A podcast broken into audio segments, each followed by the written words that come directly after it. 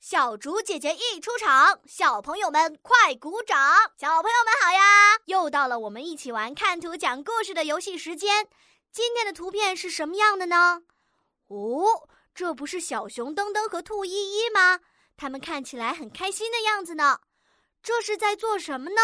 小竹姐姐也好想加入他们。桌子上有好多的东西呀，这都是什么东西呢？哎，快看！